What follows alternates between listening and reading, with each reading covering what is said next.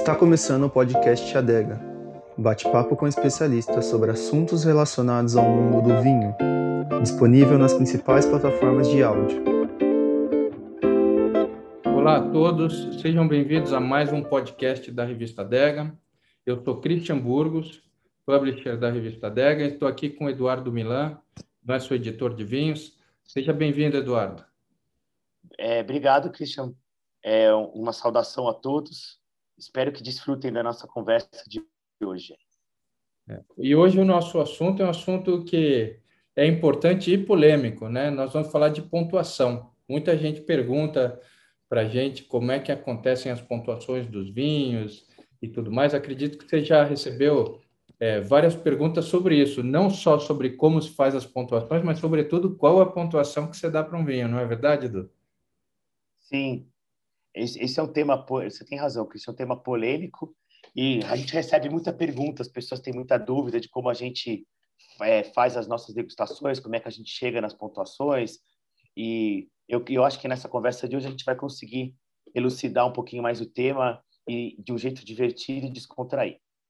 Edu, e para a gente falar de vinho, toda vez que a gente fala de vinho, que eu estou lendo a revista Dega, eu fico com vontade de abrir uma taça. Eu já abri aqui a minha. Você está servindo a sua? Tô. Abri o vinho, né, Cristian? A taça já está aberta. É verdade. boa, boa, boa. Saúde. Saúde. Eu escolhi um branco. Eu vi que você escolheu um tinto. Vamos depois, no final, a gente fala o que cada um está bebendo. Bom. Ah, na verdade, é... eu, eu, ah, desculpa, na verdade, eu só. Eu, eu, a gente teve um vinho que eu tomei ontem e estava muito gostoso e sobrou um pouquinho. Eu não tive tempo hoje no, no almoço de tomar e agora eu vou terminar a garrafa aqui. É um bom momento, um bom momento. Eu também estou tomando o fim de um vinho que participou de uma degustação nossa, de uma matéria que está na revista é, agora, e que a gente usou o Coravim nele. Já faz, acho que um mês que a gente fez essa entrevista e essa degustação. É... De qual foi, Christian? É, só no final da, só no final da nossa conversa de hoje. Vou tentar descobrir. tá ah, eu acho que eu já sei. Mas já bem, sabe, já é, sabe. Agora, mas deixa para a gente contar depois para o pessoal. Vamos é, deixar curioso. Boa, e, e falando o tema, né, foi uma degustação que a gente fez e o tema, a gente faz tanta degustação, uma das coisas que as pessoas mais querem saber é qual a pontuação que a gente deu para os vinhos. Aliás, a pontuação virou um parâmetro super importante na decisão de compra e também na divulgação dos vinhos, né? É, do ponto de vista é, do consumidor, por que, que você diria que a pontuação é importante, Edu? Então, eu acho que a pontuação é importante porque, Cristiano, é uma referência né, para o consumidor. Tem outras referências, é, mas é uma referência que ela, de uma forma muito direta, ela pode dar um direcionamento para o consumidor do que ele pode esperar daquele vinho. É lógico que dentro da pontuação tem depois, se o consumidor tiver interesse, por exemplo, a gente, no nosso caso específico, a pontuação não é uma coisa é, é, nua e crua sozinha. Sempre tem uma resenha que acompanha, mas a pontuação é um bom indicativo. Né? Para quem não sabe o que é a resenha, a resenha é a explicação do que a gente Exatamente. quando degustou o vinho e contextualiza um pouco o que está acontecendo. É, e cada um tem, na nossa equipe, a gente tem, cada um tem um estilo, uns são mais é, é, técnicos, outros são, digamos, mais descontraídos, mas geralmente tem um pouquinho do, de como o vinho é feito, alguma, alguma coisa da vinificação que, que acha interessante, e a, e a, a impressão do vinho, da, do, do que é o vinho. E a Legal. pontuação está atrelada a isso. Né? Legal. E as pontuações começaram há muito, muito tempo atrás, né, Edu? É, no, no contexto do, desse nosso novo mundo do vinho, né? Não é, não estamos falando de séculos, mas nós estamos falando de décadas aqui, né? E ela começou Lógico. com um padrão de 0 a 20 pontos, é isso? É, eu, eu agora que estou falando disso, eu acho interessante, é, talvez você que, que eu eu tô na revista há muito tempo, já faz 11 anos, mas você está desde o começo. Né? Então é legal você falar como, eu não sei se é legal você falar como foi a transição, como começou a, a, a, classificação da DEGA, porque a classificação da DEGA acompanha um pouquinho a classificação do mundo, né? Como era o mundo antes também, né? Como Sim. foi com as estrelas, daí se você quiser falar um pouquinho, acho legal. É, isso é legal, Edu, boa ideia. É um bom jeito da gente conduzir essa conversa. A gente, quando começou a revista Dega, começou a pontuar como funciona o sistema dos hotéis, de uma a cinco estrelas. É, então, você tinha é, vinhos absolutamente excepcionais, cinco estrelas, ótimos vinhos, é, é, quatro estrelas, muito bons vinhos ou bons vinhos, três estrelas, e daí regulares e suficientes e zero estrelas, a gente não consideraria. Mas isso acabou ficando espremido, é, porque a gente degustava na época bem menos vinhos do que a gente degusta hoje. Você quer começar a diferenciar de uma maneira mais fina o, o que acontece. Naquela época, a gente publicava é, 30 vinhos por edição da revista. Você lembra? Porque quando você chegou era isso que a gente degustava e publicava. Hoje a gente publica 100 vinhos por edição, mas degusta, pô, no mínimo uns 500 por mês, eu acho. É, é uma, é, considerando os guias que a gente está fazendo, com certeza. Tá? Então. Tá? E daí, Seguramente. E daí, quando você está degustando 500 vinhos no mês, quantos vinhos ficam em cada categoria de pontuação? Então, a gente precisava expandir, porque grupos muito grandes de vinhos ficavam em quatro estrelas, mas pediam um pouco mais do que quatro estrelas, e eles estavam indo para cinco estrelas. É, e daí eles ficavam um bloco muito grande de vinhos dentro da mesma categoria. E aí a gente foi analisar quais eram os sistemas de pontuação que tinham no mundo. Tinha o sistema da revista Decanter, que a de revista Decanter muito tradicional utilizava, de 0 a 20 pontos, mas o Robert... É, ela, ela, misturava, lembra? Desculpa, Cristian, ela Pode misturava, falar, lembra? Ela misturava o sistema de estrelas, a gente, a gente mistura, ela misturava o sistema de estrela com o sistema de 0 a 20. Sistema, né? Isso, muito, muito bem colocado. Eles já estavam é, também em dúvida. E, é.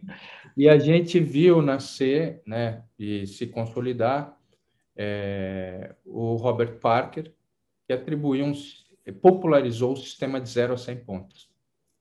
E o sistema de 0 a 100 pontos era um sistema fácil das pessoas é, entenderem, muito mais fácil do que o sistema de 0 a 20 pontos, porque as pessoas estão acostumadas a ser avaliado na escola de 0 a 10 pontos, né?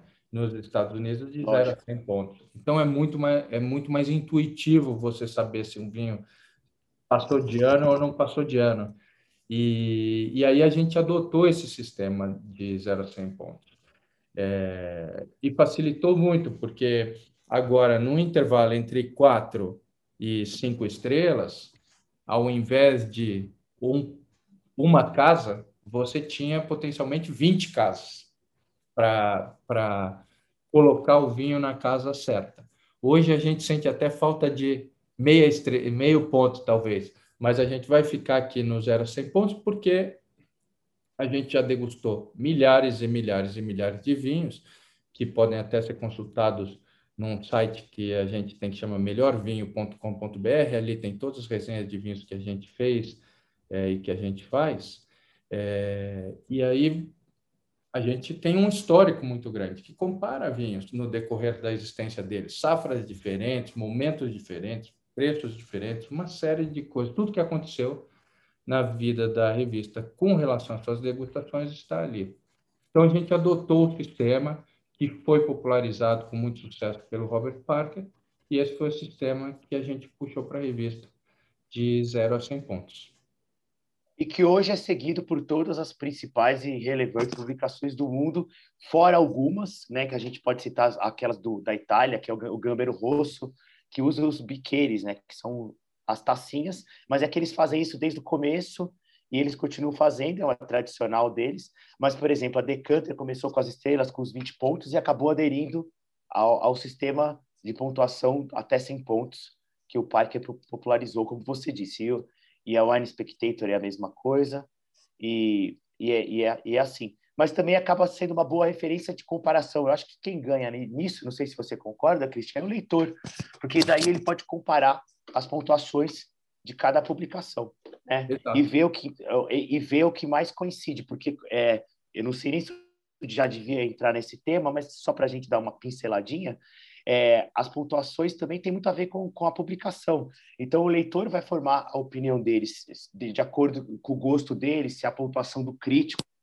daquela revista coincide com, com o gosto dele. Para isso, ele vai seguir as diretrizes e vai criando uma relação de confiança, que, eu, que é o que eu creio que a gente tem já em fase de consolidação ou consolidada muitas vezes com os nossos leitores, né, Cristian? Tanto com os nossos leitores como com o mercado, né, que usa os nossos Exato, é. na hora de divulgar. É que muitos dos nossos leitores estão no mercado. É verdade, bem colocado. Bem colocado. É, e, e, eu, mas você levantou um ponto é, crucial, né? Você poder comparar a pontuação de diversas entidades te permite avaliar qual a entidade, quais e qual e quais você vai confiar, ou você vai confiar para a sua decisão, é, para a sua decisão de compra, né? Porque o vinho, ao contrário é, de, de tantos outros produtos, eles, ele, o ato do teste, né, se você não tem a oportunidade de testar todos os vinhos do mundo, ou 10 mil vinhos, ou 15 mil vinhos, até como a gente pode chegar a degustar num ano, é, você precisa, é, ou é inteligente da sua parte, utilizar algum padrão para poder decidir qual vinho que você vai comprar, porque às vezes é um investimento e é um investimento que você pode consumir agora ou é um investimento naquele momento. Então, você vai fazer um, um jantar, um almoço especial com seus amigos ou com a pessoa que você ama e tudo mais, você vai levar aquele vinho. Se você abrir aquele vinho não corresponder à expectativa de qualidade que você tinha, é uma tristeza, né? É uma decepção. É uma decepção para você, é uma decepção para aquele momento. Então, você saber o que você é, vai consumir é, é, importante na hora de você fazer a sua decisão de compra, né? Ou é um grande auxílio na hora de você fazer a sua decisão de compra. E os pontos fazem parte disso. O ponto com a resenha, na minha opinião, como você colocou muito bem, Edu, que é o padrão é, da revista, e é você que é o chefe de todas as degustações da revista, é, o, o ponto mais a resenha ajudam o consumidor a ter uma visão clara daquilo que vai estar dentro da garrafa ele só saberia se ele tivesse degustado previamente.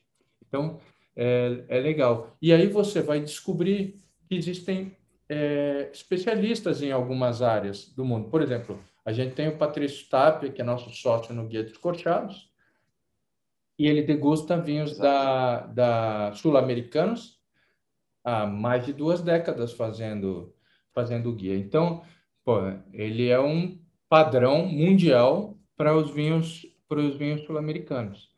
É, a gente tem um histórico muito grande. Você degustou e degusta para o vinho descorteados há muitos anos também, mas desde gente, 2011. Desde 2011 e a gente tem um, um, um histórico muito grande de degustar todos os vinhos que estão vindo ou uma grande parte dos bons vinhos que estão vindo para o mercado brasileiro. Então a gente ajuda nessa triagem é, aqui dentro aqui dentro do país. E com os guias ainda mais, né, Cristian? A gente lançou ano passado o Adega Portugal Guia de Vinhos, esse ano está saindo do forno o Adega Espanha Guia de Vinhos, então a gente começa a ter uma, uma visão bem completa do que está disponível no mercado brasileiro. E do Brasil, você, o guia, o, o Adega Brasil... E o guia e Adega, que já tem 11 anos, esse, esse já é conhecido. Esse já é, é, é absolutamente conhecido, consolidado. É. Né? É. Então, é, e o legal de, do que acontece quando você degusta os vinhos, ou mesmo quando você degusta muito tempo para a revista, você vai criando um histórico. Exato. Comparativo com as safras. E isso, isso você ganha consistência. E daí, só voltando ao que você estava falando, no, agora há pouquinho tempo atrás, que você estava falando que às vezes o consumidor se decepciona, ele tem que escolher o, o, e vai se identificando com, com, aquele, com aquele veículo ou com aquele degustador, enfim. Mas eu acho que o mais importante é que, que é, a, é a consistência. E a consistência você tem com isso que você estava descrevendo. Quanto mais vinho você vai, a gente vai degustando, mais você vai criando um, um, um, como se diz, uma biblioteca cerebral e de gosto e de tudo, e você vai criando parâmetros, vai afinando os seus parâmetros de do que é bom e do, do que talvez pudesse ser melhor. Mas, além disso, eu acho que o importante, por exemplo, eu digo da revista, é que a gente, como a, é uma revista, é um meio, não é uma, uma opinião de uma pessoa. A gente, é óbvio que tem a, a subjetividade, cada um tem uma preferência, mas eu acho que o principal, quando você é um degustador, e você tem experiência, você degusta muito, é que você consegue se abster em parte do seu gosto e, e compreender vinhos que você provavelmente não compraria, mas que são muito bons dentro daquele determinado estilo e, e, você consegue compreender isso. Então você consegue dar uma pontuação condizente com, a, com aquele vinho, consistente, porque é, é diferente se eu vou comer no restaurante, eu não estou trabalhando com isso. Então, eu dou, a minha nota é, é, eu posso dar nota 0 a 100, mas precisa do meu gosto. Eu não estou ali preocupado se esse gosto é, o, é, se dentro daquele estilo está bem feito e merece uma boa pontuação. Eu estou dando e, e quando você está fazendo uma coisa profissional e você tem que buscar essa consistência, eu acho que esse é o grande diferencial que, que a gente tem e que as, e outras publicações também têm, mas eu acho que o consumidor tem, tem que começar. Não é que ele tem que começar, mas eu acho que com o tempo que ele vai seguindo um determinado veículo, ele percebe isso, né? O consumidor, ele, a partir do momento que, por exemplo, um amante do vinho, como é, eu fui assim. Eu, quando comecei em 98, assim, mais fortemente tomar vinho, eu lia várias publicações e eu fui eh, filtrando aquilo que eu achava interessante e aquilo que eu não achava interessante. Não, é, não significava que era errado, era só o ponto de vista e, e, e, depois de certo tempo eu, eu, mais ou menos sabia pela pontuação o que eu deveria esperar do vinho se corresponder ao meu gosto. Eu não sei se você concorda, Cristian. Eu concordo. Eu queria botar só um, um, esclarecimento numa parte do que você falou, que você falou, ah, eu, eu avalio um vinho é, mesmo que eu não compraria. É, não compraria não quer dizer nada com ah, a qualidade daquele não, vinho. Não. Quer dizer que pode ser que fosse um estilo que você não estaria buscando. É. É, Exatamente. É. é. Agora, Isso. porque podem ter é, vinhos maravilhosos que não seria o estilo que eu estou buscando, e aí a pontuação dele seria uma pontuação de vinho maravilhoso, né? Ou Exato. terá uma pontuação de vinho maravilhoso, mesmo que não seja o vinho que a gente vai comprar naquele momento.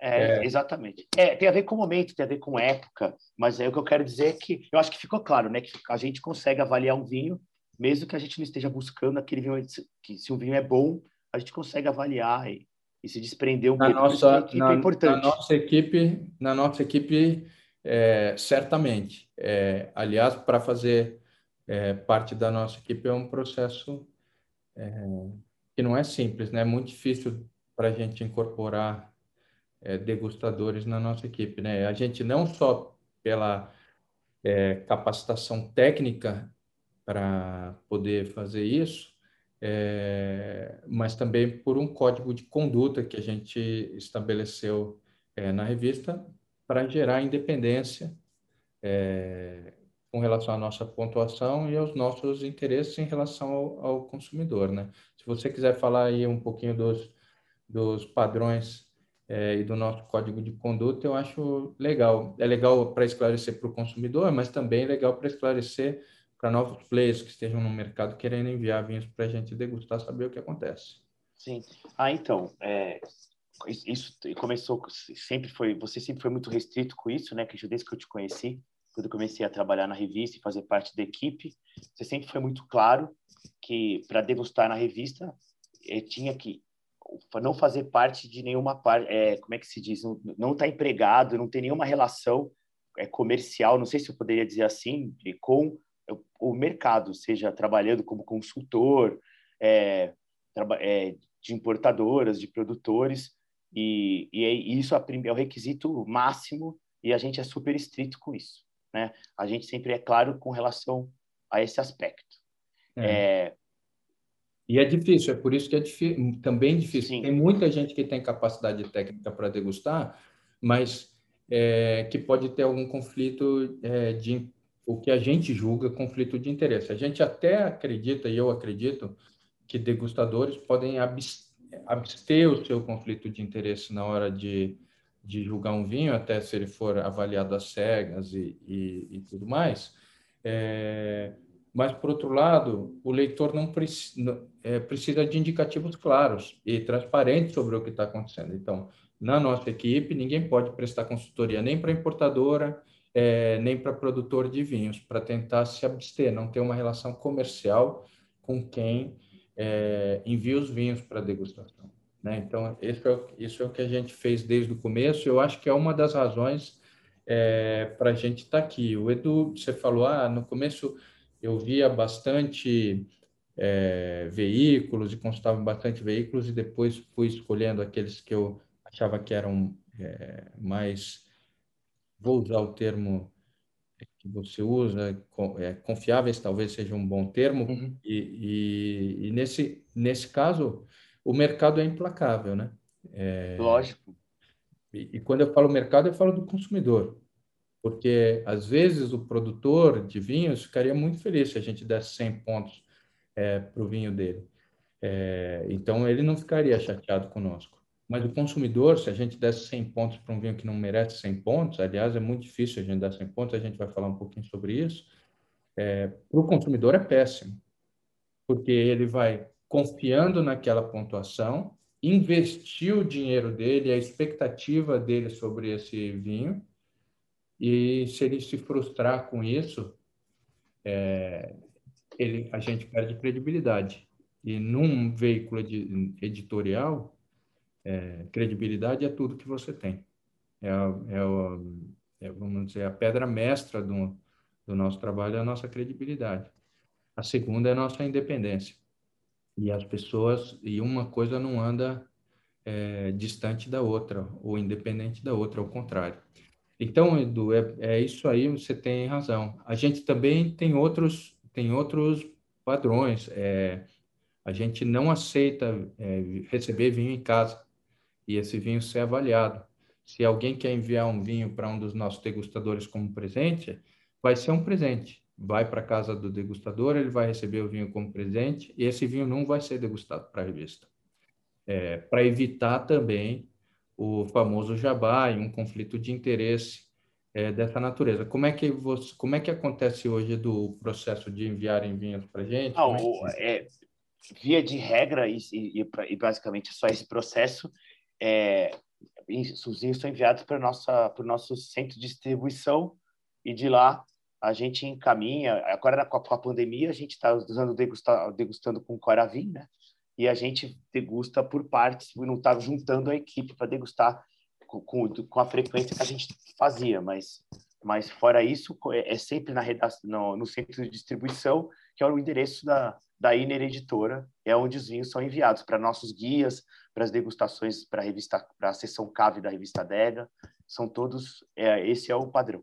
E as pessoas enviam apenas uma garrafa de vinho, não tem que Exato. duas, que as pessoas... É, exatamente, aí sempre uma garrafa, esse é o nosso padrão, sempre, sempre, desde sempre, para evitar qualquer coisa. Se a gente achar algum problema com a amostra, geralmente a gente conversa com a importadora, devolve aquela amostra e, e, e para receber outra com a importadora ou com o produtor, pra, como aquilo que você disse, para evitar é melhor do que é, ter a, é, como é que eu posso dizer? A gente tem que evitar qualquer dúvida, a gente tem que ter, dar para as pessoas essa certeza do, do e, clari, mais que isso a claridade do, no processo, né?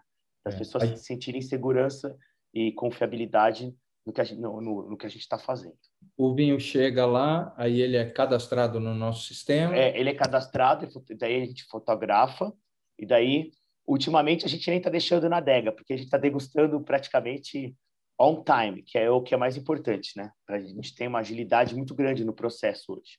O é. vinho é cadastrado no Melhor Vinho, que é o nosso sistema, e daí ele, ele sai publicado no site depois. Né? A gente tem um agendamento, publica praticamente vinhos todo dia no site. Todo dia, né? Isso. E aí, e aí, é, e aí o, todos os vinhos que vêm para a gente serão degustados e são degustados. Sim, é. sempre todos são e pode ser que não sejam publicados. E aí a gente entra com isso, com, com os anos da revista, não é que a gente foi se tornando mais complacente, é que a qualidade mínima dos vinhos para serem publicados a, a, aumentou, então a gente acaba publicando mais vinhos, mas muitos vinhos são descartados Geralmente não é só descartado porque é por causa da qualidade, porque e nesse ponto isso a gente é bem restrito, né, Christian? A gente quer indicar para isso é importante falar, a gente quer indicar para o nosso leitor, para a pessoa que visita o site e tudo o que, o que ele deve tomar, beber, o que ele deve conhecer, não aquilo que ele não deve tomar ou conhecer, aquilo que ele não deve conhecer. Então, tem alguns vinhos que podem ter 90 pontos, 89 pontos, mas às vezes são vinhos muito caros para os padrões, mesmo para os padrões do Brasil, que, em que tudo é caro, não é só o vinho que é caro no Brasil, tudo é muito caro. E, e daí a gente resolve não publicar, né? Isso é, eu, eu acho que é, Isso você sempre foi muito restrito desde o começo, estrito, na verdade, a palavra certa. E eu acho que, que você tem razão. Isso, isso, isso, isso é uma das, uma, um dos motivos eu, é, que é chato a gente falar da gente mesmo, mas do sucesso é, e, da, e, do que a gente vem construindo nesses últimos, desde a da, da, da, fundação da revista, mas nos últimos 10 anos, com certeza. Né? Um ganho de consistência, de credibilidade. A gente está construindo o nosso castelo devagarinho, com um, um tijolinho por vez, mas sempre muito sólido. Né? É isso aí. Tem gente que acha que a gente não está construindo tão devagarinho assim, como os nossos concorrentes. Brincadeira. É... Mas eu, não, quando eu digo devagarinho, não é pejorativo. Eu eu sei. É, é só para não perder, você como... é só para não perder a é, graça. Não, mas, mas, cabe explanar o seguinte: eu, eu, eu, eu, trabalho com você já faz tempo e, e tudo você faz é, com muito, é, como é que se diz, muito arrojado e sempre olhando para frente, mas também, do outro lado, é, com muito pé no chão. É, eu acho que isso que é o que faz as coisas terem consistência. A gente, é, sem... a gente faz tudo com uma visão de longo prazo. Se não é. for para ter longo prazo, a gente é, não vai fazer. E, e, por sorte ou competência, a gente acerta muito mais do que erra. Então, as coisas que a gente criou estão aqui até hoje. É... Eu, só, eu, tenho muita sorte. A gente trabalha todo dia, né? De muita, muito, né? Muitas horas por dia. Muita, muita quanto mais tra... quanto... Eu sempre dia. falo isso para você: quanto mais trabalhamos, mais sorte temos, né? É isso aí. Então, eu estou sempre com muita sorte. Tem, tem razão. Agora, o que a gente estava falando é um ponto que você falou que é muito legal. É, assim, a pessoa compra a revista, o nosso leitor comprava a revista, ou assinava a revista, ou assina a revista, ou compra a revista, é, para saber que vinhos que ele quer tomar, que vinhos que ele deve tomar né, que na nossa opinião vale a pena ele tomar. E não que vinhos que a gente diz, não, esse vinho não tome jamais. E aí tem uma questão de cunho prático, que a gente consegue publicar um quinto dos vinhos na revista em si, um quinto dos vinhos que a gente degusta é, por mês. É, e tem uma questão de cunho de respeito, eu acho, porque eu não acredito que nenhum produtor do mundo, ou eu não Verdade. acredito que nenhum produtor do mundo faz uma porcaria de propósito. Às vezes alguma coisa pode, pode dar errado. É, a gente faz uma revista é, por mês, faz o site todos os dias, é, mas o nosso ciclo é um ciclo mais rápido. O ciclo da, da produção de vinhos é uma vez por ano.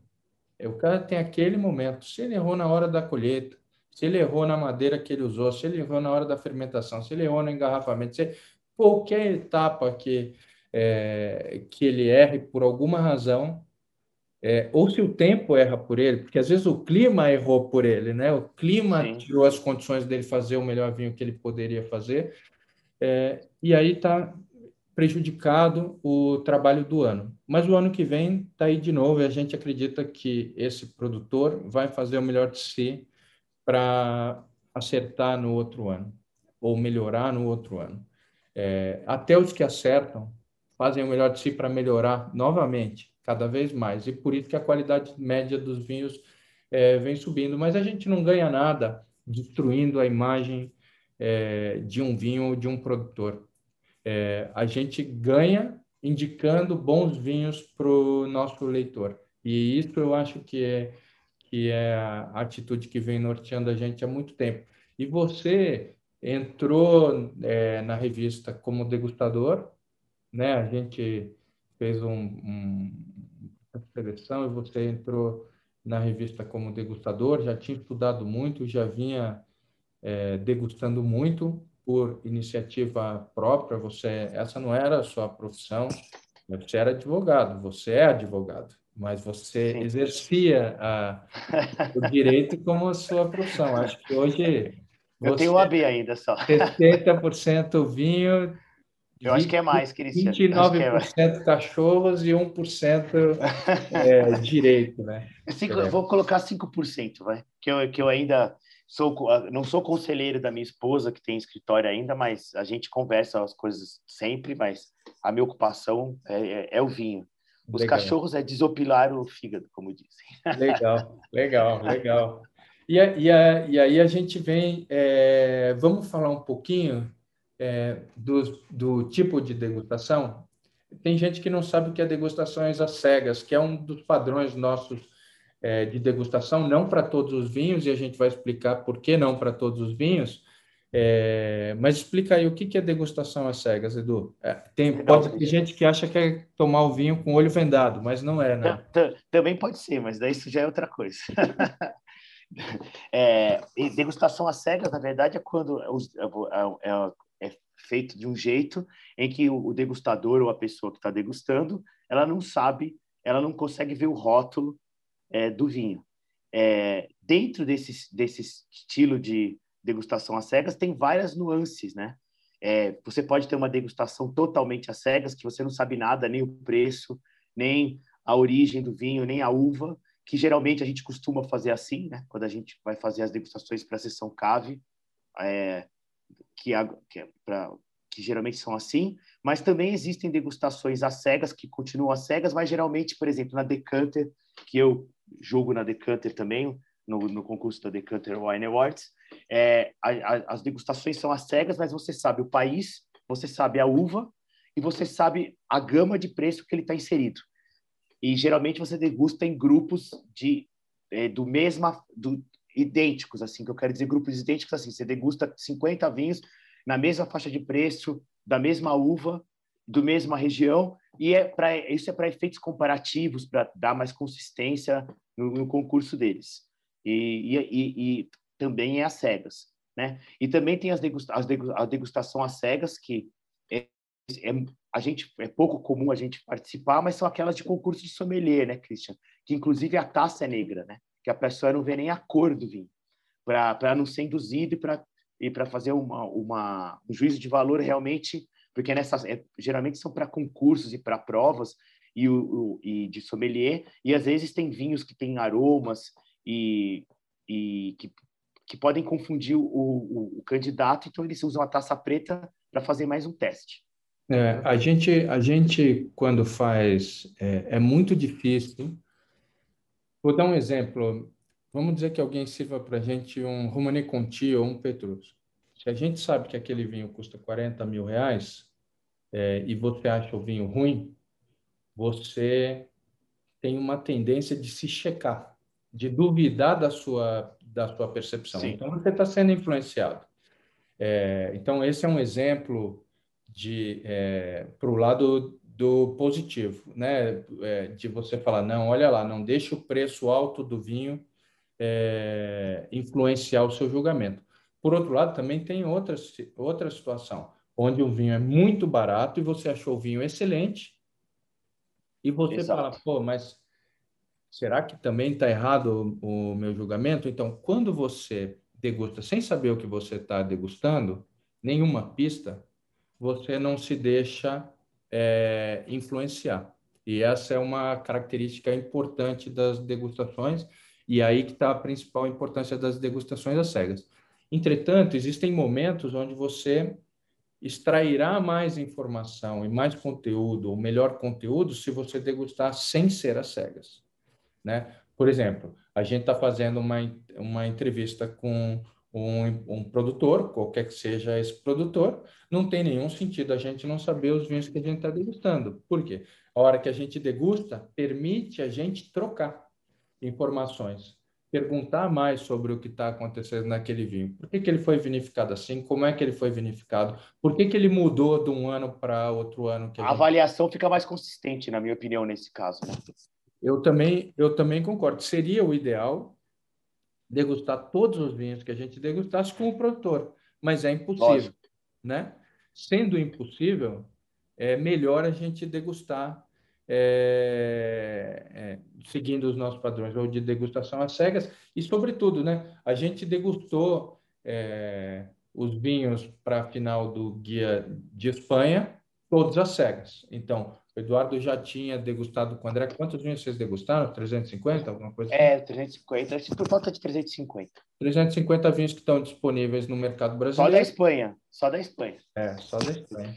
É. E, e aí chegaram a, a um, um, universo ali, foram 30, 32 vinhos. 34, 32 vinhos. 32. 32 vinhos que a gente foi degustar os três juntos é, eu, Eduardo e o André, às cegas, para definir quais iriam para a final, as cegas para definir quais seriam os melhores vinhos de cada uma é, das regiões e os melhores do guia em si.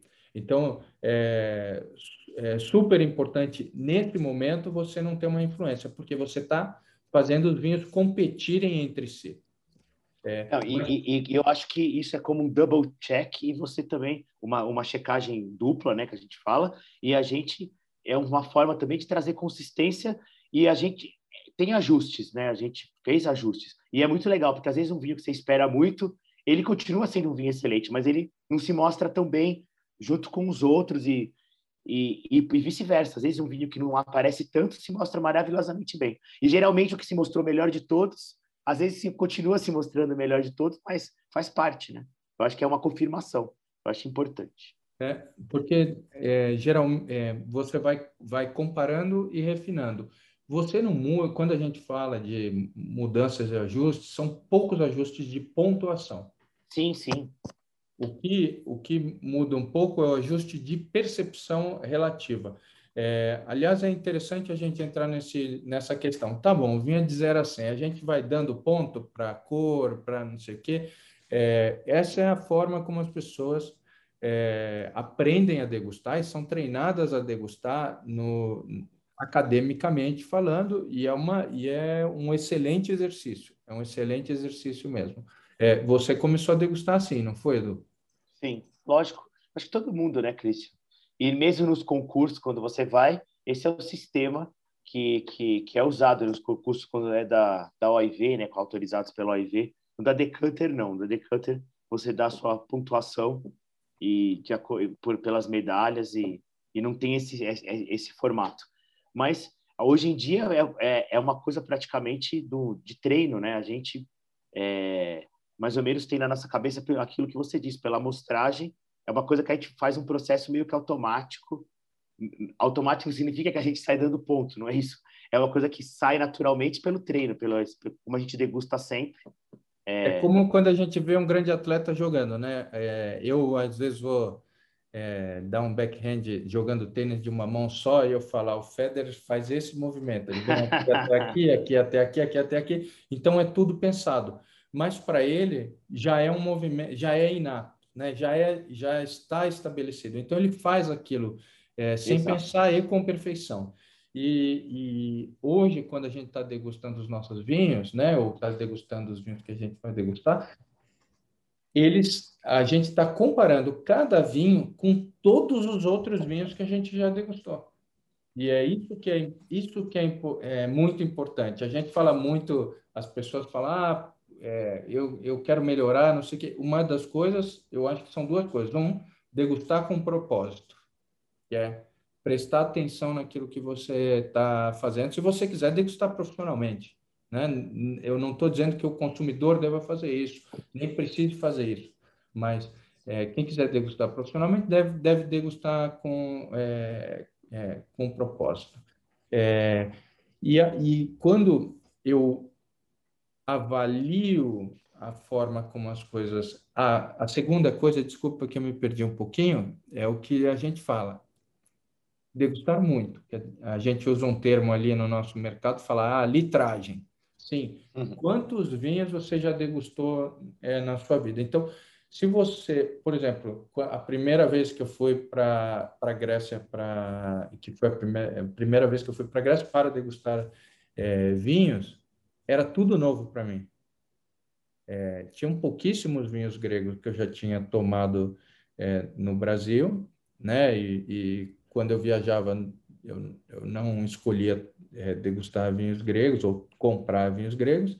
E daí fui para a Grécia e daí descobri um mundo maravilhoso. Mas daí eu tive a oportunidade de, durante 10 dias, degustar 80 vinhos por dia. Você sai de lá com uma visão clara do que. É com parâmetros, né? Você aumenta o, seu, o seu espectro, né?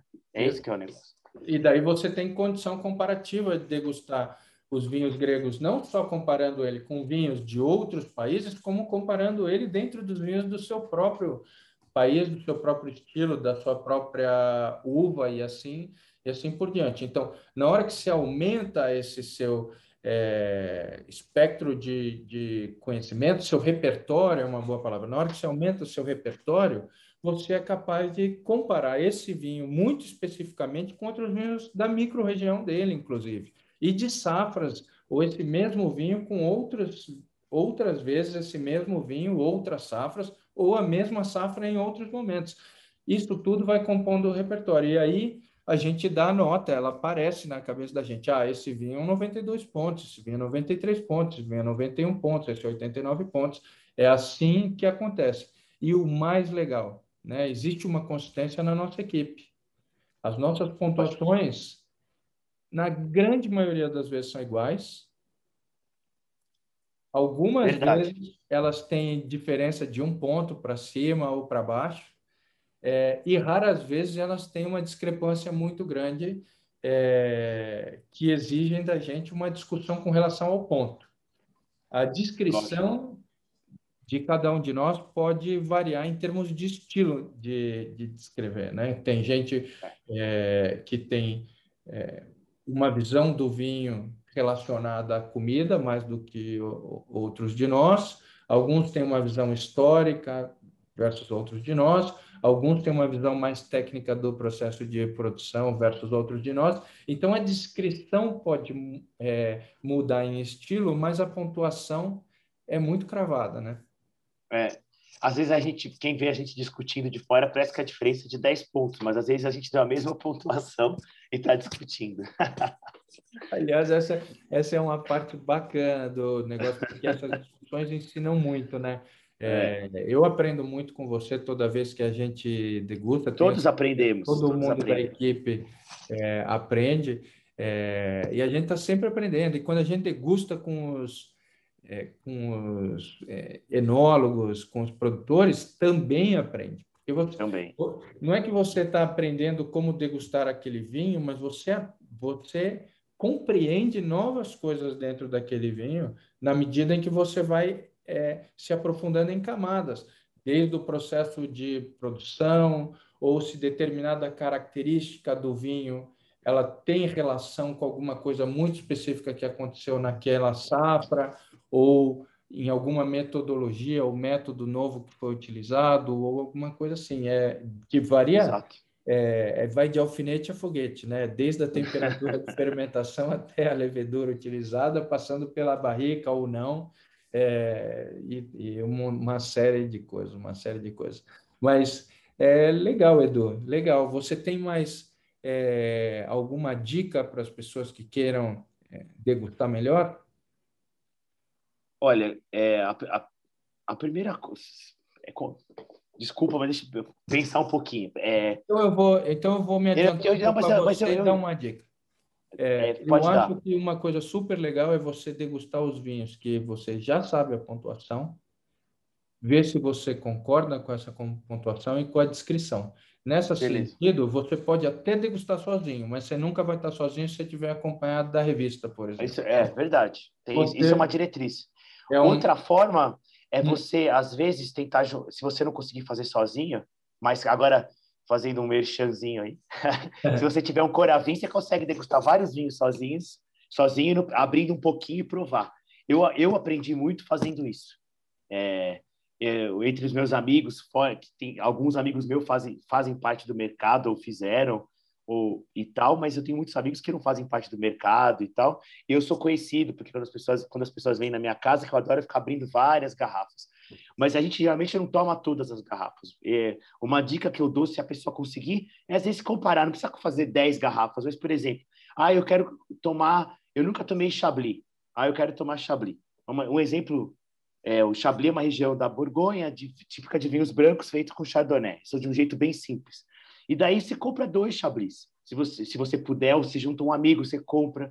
Ou você compra um Chablis, anota. Eu sempre anotei muitas minhas vinhos que eu tomava no começo. Hoje em dia, de final de semana, eu anoto poucos vinhos. Antigamente era muito mais Caxias e anotava até os vinhos que eu tomava é, quando eu estava entre amigos e tal. Mas é que a gente já degusta tanto que no final de semana eu quero beber vinho.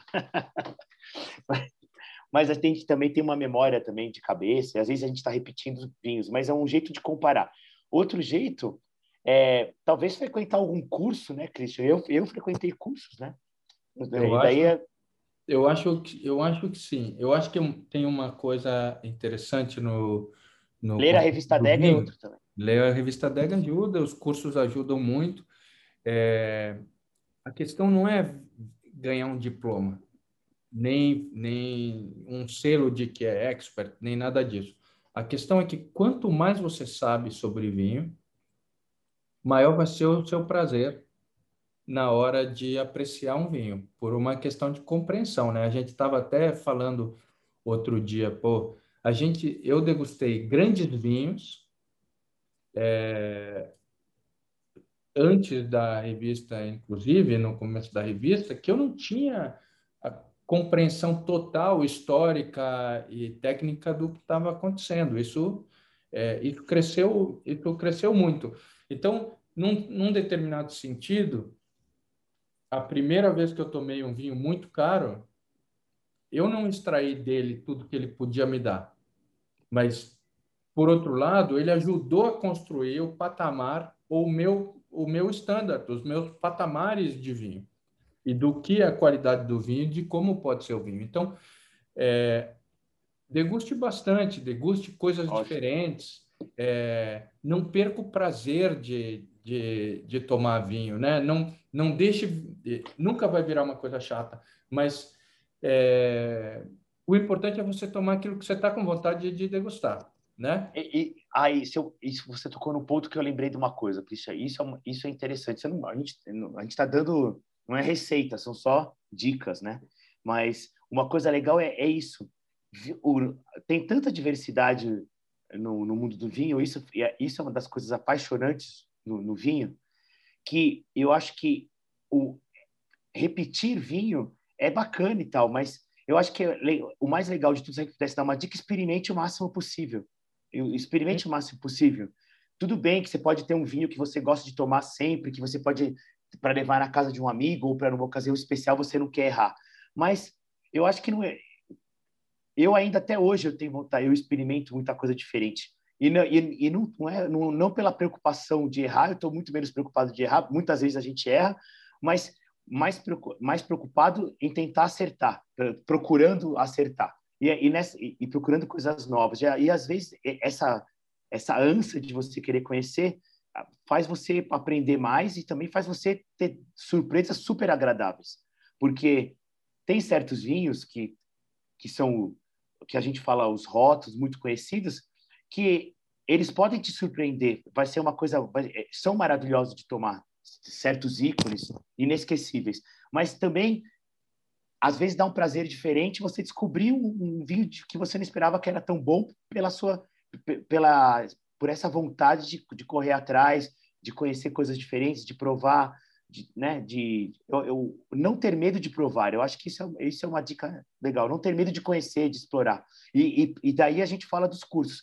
É isso que tem a ver com o que você estava falando, do conhecimento. Você vai conhecendo, você vai tendo mais condição de olhar um rótulo na gôndola e falar assim, olha, eu acho que você sabe mais ou menos da região, você tem uma, você já leu de alguns produtores, então você vai se direcionando. Então você vai errando, diminuindo, errando menos não, mas diminuindo as suas, as suas chances de errar e aumentando as suas chances de acertar.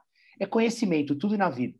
Eu eu, eu sempre falo, eu sempre penso assim, se você quer conhecer uma coisa e desfrutar dessa coisa e, e o vinho está né, o vinho está inserido nisso, o conhecimento é a chave do, do negócio, né? Eu... eu concordo com você. Eu acho até que nesse aspecto é mais chato para a gente que tem o vinho como uma questão profissional do que para o consumidor, porque quando a gente quer experimentar alguma coisa nova, muitas vezes a gente não tem é, em quem se balizar. Esse vinho pode não, muitas vezes não foi avaliado por ninguém, então nem descrito por ninguém. É, o consumidor em geral tem uma tem uma oportunidade de ver alguma coisa que já foi avaliada. E na hora que ele lê a resenha, ele fala: Ah, eu quero experimentar Sim. isso nessa direção ou não. E aí entra um tema lá que você falou sobre é, consumir o mesmo vinho e tudo mais. É, eu compro o mesmo vinho algumas vezes. É, Mas você já tomou muitos, né? Já tomei muitos, já tomei muitos. Então, às vezes eu tenho vinhos em casa que eu sei que vão agradar determinadas pessoas. E às vezes eu uso o mesmo vinho várias vezes com o intuito de voltar a, uma, a um momento é, que foi importante para mim, ou que é ah, importante. Sim, isso é bacana. Então, ah, é, quando eu, eu, é, eu conheci um vinho com determinado prato feito por um chefe, e eu e eu estou em casa e eu quero fazer aquele prato, eu vou para aquele vinho numa tentativa de reconstruir aquela, aquela experiência. Ou é, um vinho que eu tomei com um amigo ou com uma amiga e que foi é, fabuloso. Você poder resgatar aquele momento, abrindo de novo aquele mesmo vinho, também é legal para caramba, né? E, e outra coisa que eu faço é, às vezes, comprar algumas garrafas do mesmo vinho. O que é bacana e provar em momentos diferentes para você ver a evolução. Exato. E a gente evolui também, a gente muda também. É, o vinho evolui, mas a gente evolui também. É, é, bom a gente, é bom a gente falar isso daí. A gente já evoluiu muito, né, Edu? Muita idade já. Faz tempo que a gente está tá degustando, mas é, eu acho tão interessante. É, eu não acho que a regra seja degustar só coisas novas, mas eu acho que a regra é não se prender sempre à mesma coisa. Ah, isso, é, é, é isso. É. é isso que eu quis dizer. Eu tá? sei, eu sei. É que eu, é, é mas, é, mas foi legal que você. Mas, mas, mas, mas foi bacana. É, é isso mesmo, concordo plenamente. É, e aí você explorar, né? E você conhecer. É, essa é a mesma razão, você faz isso pela mesma razão que você viaja para lugares diferentes do mundo. E tem alguns lugares que você volta sempre. E é, eu acho que no vinho acontece, é, como um paralelo, acontece a mesma coisa.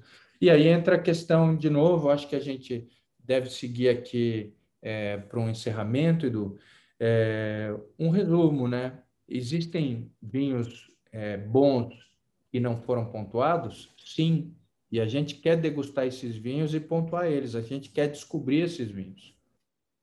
É, é e... só falando, é, é, desculpa, Cristian, só é que daí estava falando, eu estava pensando, porque o que eu faço hoje é o que eu fazia antes é, que quando eu não trabalhava, eu saía comprando e tal, e provando o que eu gostava. Agora eu faço isso trabalhando, entendeu? É isso que você falou, a gente quer provar os vinhos que, que não foram degustados e acaba ajudando a gente mesmo e ao leitor, né? Isso é. que é mais legal. É, acaba é... dando um sentido para o que você está fazendo, fica mais divertido ainda. O que a gente quer, na verdade, quando pontua, e eu acho que é o que o consumidor pode exigir da gente, é um balizamento, é uma é uma fotografia um raio-x daquilo que está dentro da garrafa sem precisar abrir a garrafa. Então, ele tem condição de, pela pontuação e pelo preço, descobrir se o vinho, é, na sua qualidade absoluta, tem uma boa relação custo-benefício. E na sua Nossa. resenha, no seu descritivo, descobrir se as características daquele vinho são o que ele está com vontade de tomar naquele momento. Eu acho que é, é, essa é a nossa missão. E quando a gente consegue degustar muitos e muitos vinhos, a seleção fica é, mais acirrada, como as pessoas falavam vestibular de, é, de medicina. Muitos candidatos pela vaga de ser indicado para ser degustado pelo leitor, né? É, e esse é o nosso, esse é o princípio do que a gente vem fazendo é, é, há muito tempo. Hoje em dia, o que está acontecendo, que eu acho que é um desafio, e é o nosso desafio também, é que como a qualidade média dos vinhos está subindo, é, existem duas decisões a serem tomadas. E aumentando a pontuação dos vinhos de forma absoluta, e a gente vê muitos críticos indo nessa direção, então você está espremendo a possibilidade de pontos. Você começa a ter o problema que a gente teve lá com as estrelas. Lógico. Muitos vinhos em 97, 98, 99 pontos até 100 pontos. Chega um ponto onde estão todos os vinhos nessa categoria, né? Estou extrapolando, né? Estão todos os vinhos nessa categoria, então qual é o uso dessa, a efetividade dessa, dessa pontuação para beneficiar o leitor. Então, sim, quando você compara esse vinho com esse vinho, mesmo vinho, outros vinhos em momentos anteriores que você degustou 10 anos atrás ou 15 anos atrás, é, a qualidade do vinho foi subindo. Então, isso exigiria novos, novas pontuações cada vez mais altas. Agora, para a efetividade do sistema de pontuação, e a efetividade do sistema de pontuação está ligado a ele contribuir para que o leitor é, possa escolher seu vinho com clareza, baseado nos pontos, e com efetividade, e com segurança, e com satisfação, a gente está indo numa outra linha, né, Edu? A gente está exigindo cada vez mais dos vinhos. Então, Sim. um vinho de 90 pontos hoje na revista é seguramente mais exigido do que um vinho de 90 pontos há 15 anos atrás, quando Sim. a gente começou a revista. Você é quer é porque, elaborar um é... pouco sobre isso? Ah, eu acho que, eu acho que sim. E, e, e a gente também tem que falar que com o, o tema do, do dólar, das coisas, a gente também teve um, o, os vinhos. O, é que o preço é complicado falar, mas os vinhos, assim como tudo no Brasil, vem aumentando com relação ao dólar. Os, o, o, os vinhos vieram aumentando nos últimos 10 anos. E, por outro lado, você tem é, uma maior. Como é que eu posso dizer? Você tem, você tem que. Além de ser mais difícil, porque tem muitos vinhos bons, também é, é você tem que começar. A, o mercado brasileiro está trazendo vinhos que às vezes não não existe, não, como é que seriam muito baratos ou seriam, como é que eu posso dizer, são são vinhos que na Europa que, que tem a Europa você consegue comprar uma gama maior de vinhos com x reais, com x dinheiros, vamos colocar assim. E aqui com esse mesmo dinheiro você consegue comprar uma gama diferente, não menor. Então isso implica a gente explorar e é, isso tem um trabalho eu que acho, a gente tem que fazer também. Eu acho que é menor mesmo, assim, é. É, com o mesmo dinheiro é, exato. Você, você tem que. Por isso é, que você tem que. muito melhor, você é, tem que exato. beber muito mais para encontrar os vinhos na mesma relação é, preço-qualidade de fora do país. A mesma coisa acontece com os automóveis, a mesma coisa é. acontece com tudo. Então, é, um, é, um, é um tema do Brasil, isso não tem a ver com o vinho. É um, tema, é um tema do Brasil, é também um tema do mundo é, os vinhos foram ficando mais caros, os, até os vinhos, os grandes vinhos foram ficando mais caros também, mas daí não por um efeito do câmbio, mas por um efeito pela demanda, né? Né? É. é. Então você tem grandes vinhos. É... A gente estava conversando disso esses dias de Bordeaux e da Borgonha que é que é, é, os vinhos são muito mais caros. Então, é, é, mas isso por causa da demanda. Os caras produzem e vendem muito mais, o mundo inteiro quer comprar é. determinado vinho, não tem garrafa para todo mundo. E às vezes a gente acontece aqui. A gente degusta os vinhos aqui que tem 600 garrafas, 300 Ou até menos, né? garrafas, né? Tem até menos. Mil garrafas que foram produzidas para o mundo. É. Tem até menos. Às vezes tem 3 mil, 5 mil que foram produzidas para o mundo inteiro. E quantas conseguem vir para o Brasil? 60? 80? 300? 500? Mas não mais do que isso. Então, esses vinhos têm um componente de raridade. Quando você coloca esse componente de escassez e raridade na mesa, você ba também bagunça um pouco a dinâmica dos preços. A gente pode é. fazer uma, uma conversa, um podcast só sobre preços de vinho, Edu. Eu acho é, que é bastante, bem interessante. Mas... Mas só voltando na pontuação lá que você pediu lá, e é, é, verdade, você tem razão. O, o, hoje, o, a, com a tecnologia, a gente teve uma revolução né, da enologia nos últimos 30 anos. E os frutos estão começando a vir agora, né? De tanto em termos da, da na, no vinhedo e, e, quanto na, na vinícola, né? Então, os, você começa a ter uma gama de vinhos muito mais consistente, com menos defeitos. Lógico que existem ainda vinhos é, que, que, não são tão recomendáveis ou vinhos ruins, mas acontece que cada vez menos. Você tem uma pirâmide, ela, se a gente for colocar assim, de vinhos básicos, mas bem feitos, a, a base está muito grande, né? E daí é. você vai tendo uma, um meio também consistente e depois vai subindo. Mas acontece que a pirâmide, talvez hoje, antigamente era uma pirâmide como a gente vê a pirâmide do Egito. Hoje em dia é uma pirâmide diferente para mim. Eu não sei se você concorda. Você tem uns vinhos é, até 87 pontos, diminuindo cada vez mais, e a gama de vinhos entre 88 e 90 pontos, 91, expandindo ano a ano. Entendeu? Você vai comprimindo.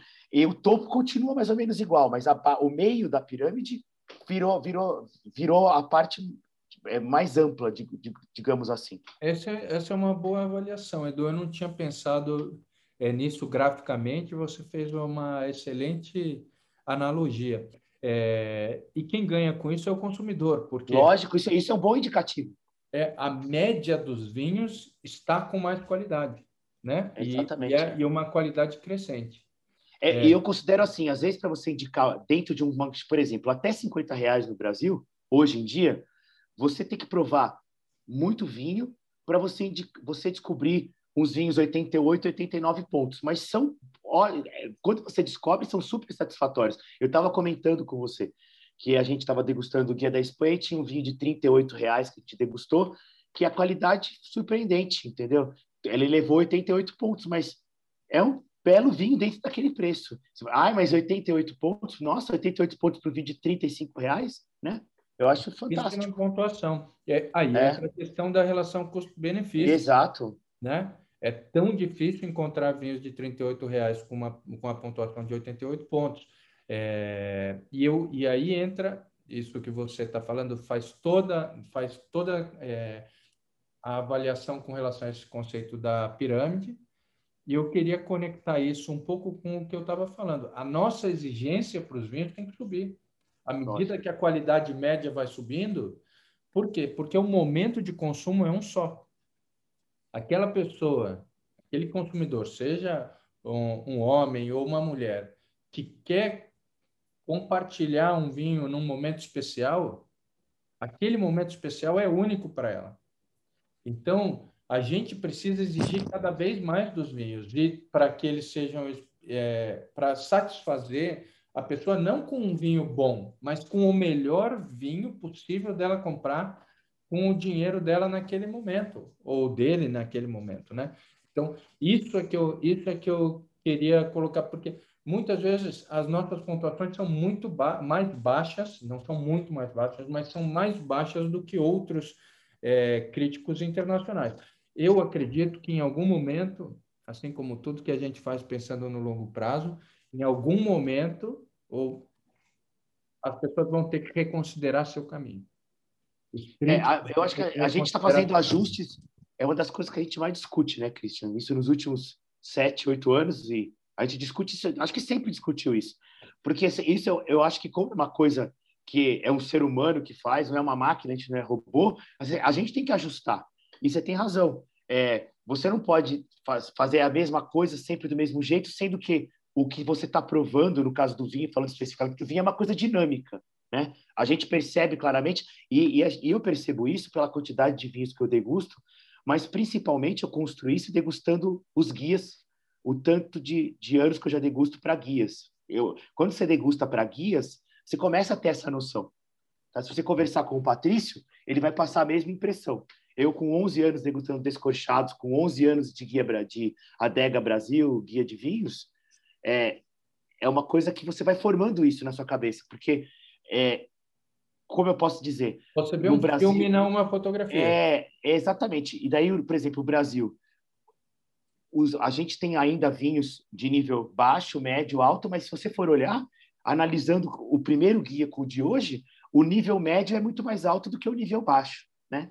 A gente tem a média de, é, de pontuação e isso significa... E com a gente sendo cada vez mais duro. É, isso significa evolução. E eu acho que isso demonstra coisas importantes pro, do, do mercado, do que está acontecendo no mundo, e, e, é muito interessante, né? E aí eu tava, eu, e daí tem uma outra coisa que só para terminar, não sei me estender muito.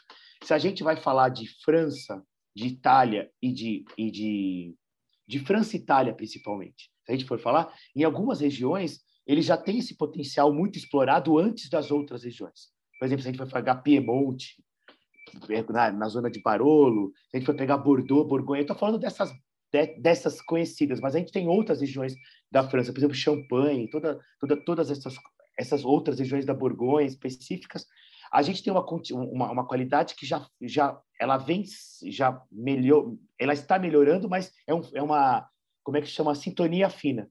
Só que nas outras regiões, mesmo Portugal, Espanha, Chile, Brasil, Argentina, Uruguai e outros países, aqui eu estou falando que a gente tem mais contato no Brasil. Infelizmente, os vinhos da Oceania e os vinhos da América do Norte, a gente prova. muito mais que um consumidor comum, mas não é uma coisa corriqueira, né, do nosso mercado ainda, né, se a gente for considerar. Mas considerando esses que eu falei, o potencial de melhora e de crescimento é muito grande. Então isso fica muito perceptível ano a ano, né, de, de improvisar, de do nível médio. Eu acho que você avalia um, um, uma região, um país pelo nível médio, né? Não adianta você ter um país que só faz vinho ruim e ter um vinho sem pontos, vamos supor. Você veja que Bordeaux tem os vinhos sem pontos, isso significa amadurecimento de uma região. Mas tem muito vinho na faixa de 90, 92, no, 93, é, é, uma, é uma massa super grande de grandes vinhos. Né? Ah, eu tenho, é o terroir.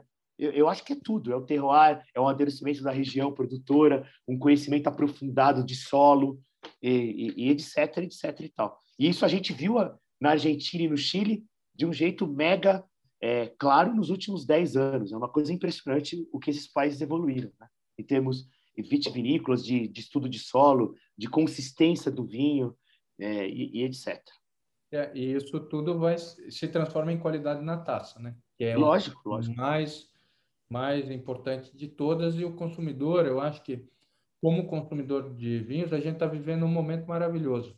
Tem muita coisa boa para ser degustada, muita coisa boa para conhecer, é, muita coisa boa para explorar, muitas regiões diferentes, muito. Então, é, é fabuloso viver num momento onde a qualidade média das coisas é alta. E, e aí, lógico, é uma sorte do consumidor, exige algumas reflexões de quem pontua, é, e quem avalia para indicar para um consumidor, da mesma forma que talvez o, um, um TL, para falar de um carro que não existe mais hoje, um dia pode ter sido avaliado pela revista Quatro Rodas, na época que ela existia, como o carro do ano. Agora, hoje você exige mais dos, do, dos carros. O padrão TL não é mais o padrão para quatro rodas nomear ele como carro do ano. Hoje exigiria muito mais. E a gente também. A gente faz isso com o vinho, é, com ajustes ano a ano, pensando em qual é a qualidade média e a qualidade máxima dos vinhos que estão disponíveis e que foram produzidos naquele período e naquele contexto. Então, é, queria colocar isso como um, é, um esclarecimento e como é, uma reflexão para todo mundo. É, e queria perguntar que vinho que você está bebendo nessa nossa conversa aí. Eu estou bebendo um tinto que eu, que eu tomei ontem. É, é um corte de Syrah é, Garnacha, é do, é do Languedoc Roussillon. E é um, é um vinho, é, assim, bem frutado. E porque eu estava comendo umas comidas que tinha variava bastante e com é, pato. Eu acho que você comeu a mesma coisa. Comi a mesma coisa, aliás, estava ótimo. Só esclarecendo, a gente pediu, eu dei uma dica de delivery para o Christian de Dia das Mães, eu acho que ele pediu também. E daí é. eu peguei um vinho universal e tava, e tava, e, tava, e, e funcionou bastante. Essa foi a segunda. É, é isso. Aliás, e você está tomando qual? Foi fantástico. Ah, você pode dizer o vinho que eu estou tomando, você sabe? Tomando White, White Bones? Não, não, estou tomando Tara. Ah, verdade. Ah, te enganei. esse é um vinho que combinaria com as comidas todas, porque ele tem bastante força, esse vinho. É, é um branco com alma de tinta. Um branco com alma de tinta, um chardonnay é, maravilhoso do Atacama, no deserto, no Chile. Deixa eu ver. É um vinho simples. Oh, o Mel José. Eu não é. conheço esse, do. É um Legal. vinho simples. Legal. Okay, quantos pontos você deu para ele? 90. E quantos pontos que a gente deu para o Tar? 95. 95. Eu, hoje, hoje eu me permiti. Eu tava é, você está se tratando. Eu estou me tratando. Mas muito bom, Edu. Mas é que você está você tá com o Coravinho aí, né? Então facilita, eu com você Coravinho, Mas infelizmente foi a última, foi a última taça. As pessoas devem ouvir você falar Coravinho, Coravinho, Coravinho. Coravim é um sistema que ajuda a gente a tirar só uma taça da garrafa e o vinho permanece passível de Acho que é legal você falar o site, porque daí as pessoas entram. Não, vem, não vamos fazer o site você fala. Não fazer merchandising. Mas não é merchan, é só para a pessoa conhecer. É, é só para a pessoa conhecer. Quem quiser saber, entra, digita aí Coravim no, no Google e vai C-O-R-A-V-I-N. É isso aí. Boa, Eduardo. É, mas, é, mas é muito bacana. A gente tem degustado com isso. A gente já degustava como consumidor desde 2016. Foi quando eu comprei. É, Comprou para mim, inclusive, também. É, comprei para você também um, o Coravim. E, e aí a gente pode tirar uma taça só e degustar e voltar a garrafa para a adega e tomar ela meses depois, às vezes até anos depois, a mesma, a mesma garrafa, né? E para as então, nossas degustações tem funcionado perfeito. Né? Hoje, com Covid, foi essencial, porque não dava para as pessoas degustarem juntas, então um degustava, tirava uma taça, depois o motorista levava os vinhos para o próximo que ia degustar, degustava todos os vinhos, ia para o próximo que ia degustar, degustava todos os vinhos, e a gente podia discutir é, sem se colocar em risco, de, mantendo o distanciamento e tudo mais. Então, foi essencial para a gente. É, legal aí. Edu, pô, muito obrigado pela conversa, foi bem bacana. É, quem sabe em breve a gente vai estar conversando lado a lado, tomando o mesmo vinho. Mas por enquanto. Isso aí. Vamos à distância mesmo. Saúde para você, aí. Edu. Obrigado a todos que acompanharam Saúde. a gente até agora nessa conversa e até o próximo podcast da Revista Dega. Abraços a todos. Muito obrigado aí por, por, por nos ouvir.